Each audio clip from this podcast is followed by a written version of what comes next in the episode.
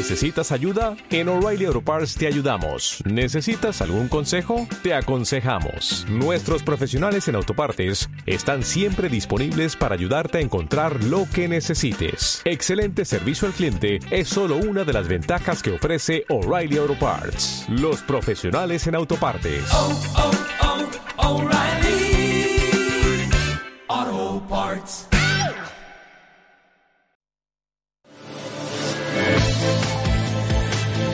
Capital Intereconomía, con Susana Criado.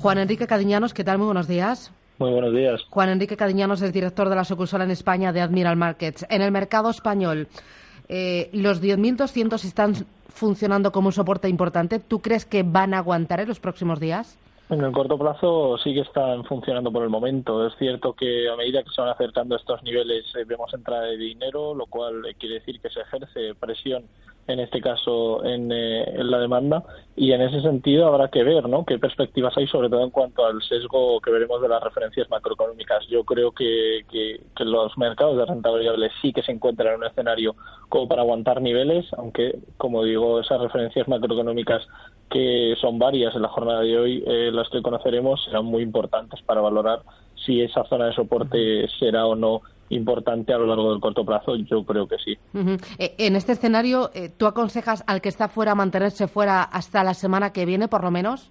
Yo recomendaría que sí, debido, como digo, a, a, la importancia en ese caso de esas referencias macroeconómicas y obviamente también a lo que acontece para todo lo que tiene relación con lo de Cataluña. Veremos a ver cuál es el sesgo final a todo eso, porque obviamente para el mercado español será, será importante.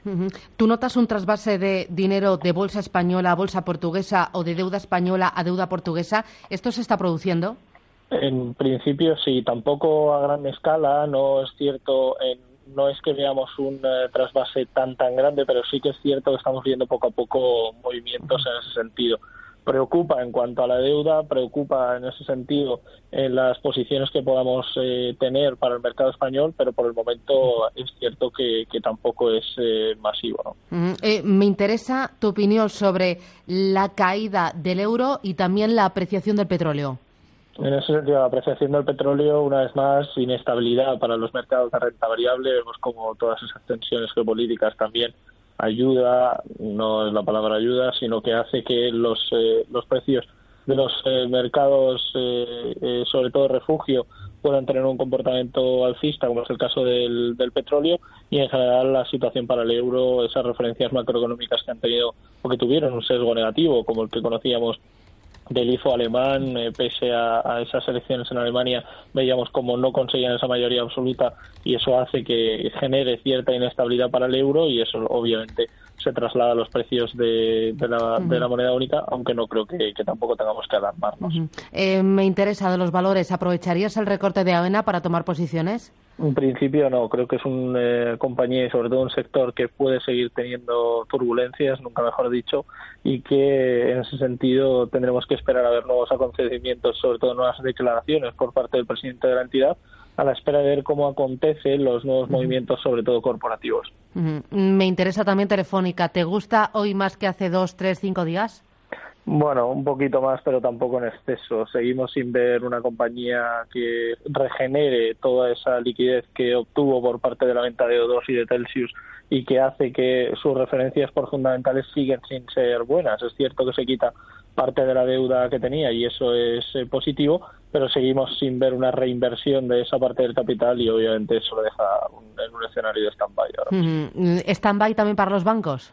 En general, no. Yo creo que veremos volatilidad.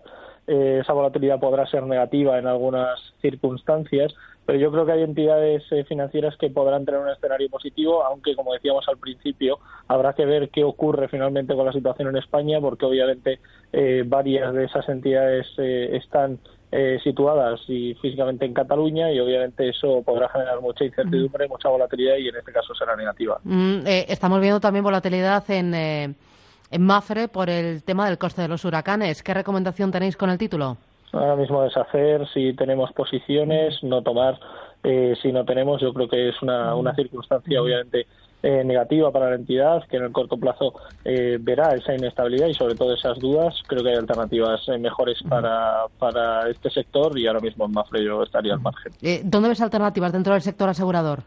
Bueno, en general yo creo que hay buenas, sobre todo también para la parte financiera, pero no creo que estén en España. Yo creo que hay alternativas, podríamos de viaje en ese sentido, buenas perspectivas, sobre todo para el mismo pero más eh, ligadas a, la parte financiera estable que, a la parte aseguradora ahora mismo. Muy bien, pues Juan Enrique Cadiñanos, gracias.